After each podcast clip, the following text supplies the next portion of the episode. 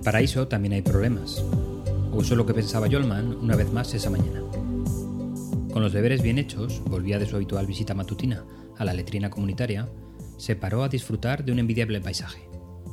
Las playas de Venezuela y en particular de su aldea eran de las más bonitas de Sudamérica. Por unos momentos Jolman se evadía de todos los problemas a los que tenía que afrontar a su vuelta de casa. Al pueblo le sacudía una de las mayores crisis de su historia, la riqueza de la pesca dio, en el pasado, trabajo de subsistencia a muchos de sus vecinos, y a él mismo también. Pero ahora la miseria se había instalado en el pueblo, al mismo tiempo que la industria de procesado de pescado se había marchado. Más del 70% de las fábricas de enlatado de sardina y atún habían desaparecido. Al mismo tiempo, la escasez de combustible lo hacía todo mucho más difícil. Los pescadores vendían parte de su captura para conseguir algo de gasolina y conseguir salir al día siguiente. Jolman se concedió unos minutos más.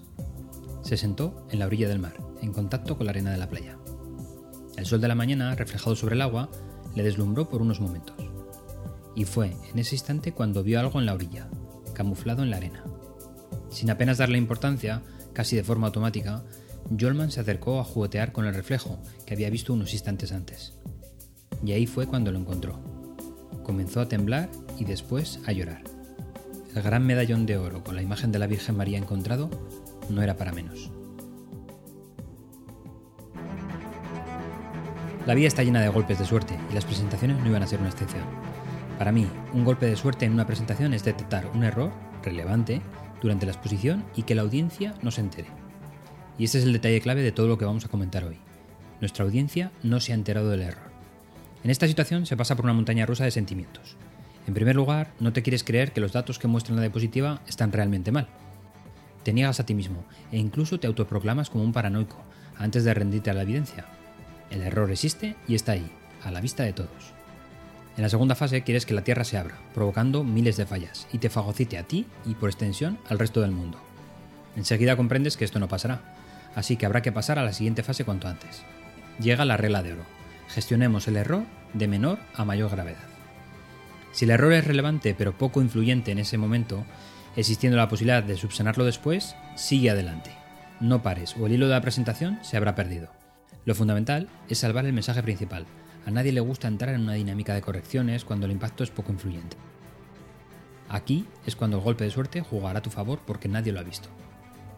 En segundo lugar, si el error es relevante e influyente en un mensaje parcial de la presentación, coméntalo y haz una llamada a una revisión posterior pero continúa lo antes posible con el resto de la presentación. Normalmente, la audiencia agradece que seamos lo suficientemente honestos como para reconocer el error y tengamos la solución prevista para corregirlo. Y por último, si el error es relevante e influye en el mensaje principal de la presentación, hay que parar. No hay golpe de suerte que valga la pena porque tarde o temprano se va a descubrir la incoherencia. Admite el error y emplaza una revisión lo antes posible.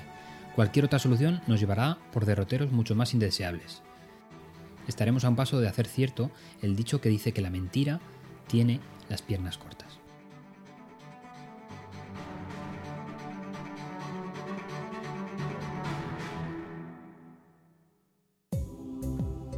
Todavía con la voz entrecortada por el hallazgo, Jolman relató el encuentro en su casa. No se lo podían creer. Vaya inyección de dinero caída del cielo, o mejor dicho, traída por la corriente. Los vecinos hicieron eco de la buena suerte de Jolman y casi inmediatamente fueron a buscar la suya propia. La mayoría de los 2.000 vecinos de la población de Huaca, Venezuela, acudieron a orillas del mar, junto al lugar del hallazgo y sus alrededores. Si había aparecido una joya de ese calibre, ¿por qué no podrían aparecer más? Se peinó cada centímetro de la costa. Se limpiaron las playas de aquellos barcos pesqueros desvencijados para continuar con la búsqueda de forma más efectiva. Algunos, los más recelosos, Incluso durmieron en la playa para proteger su espacio de fortuna para el día siguiente. Y la búsqueda tuvo su fruto. Cientos de piezas de joyas de oro y plata, sortijas, anillos, cadenas, adornos y pepitas de oro aparecieron en la costa. Nadie sabe de dónde vino el oro y cómo terminó esparcido a lo largo de unos pocos cientos de metros de playa. Las explicaciones que se manejan son bastante dispares. La primera, quizás más romántica, se basa en las leyendas de los piratas caribeños. La zona fue regularmente asaltada por bucaneros holandeses y franceses, Hoy en día es un refugio para los contrabandistas de drogas y combustible y los piratas contemporáneos que se aprovechan de los pescadores. La segunda explicación tiene aires conspiranoicos.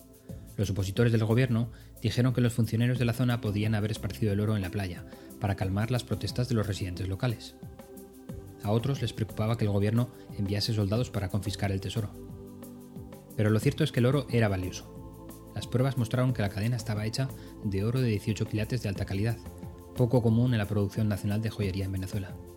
La aleación habría sido difícil de producir en condiciones premodernas. Parecían haber sido fabricadas comercialmente a mediados del siglo XX. Lo que parece claramente inequívoco es que este episodio ha sido una brisa de aire fresco a la maltrecha economía de la gente del pueblo.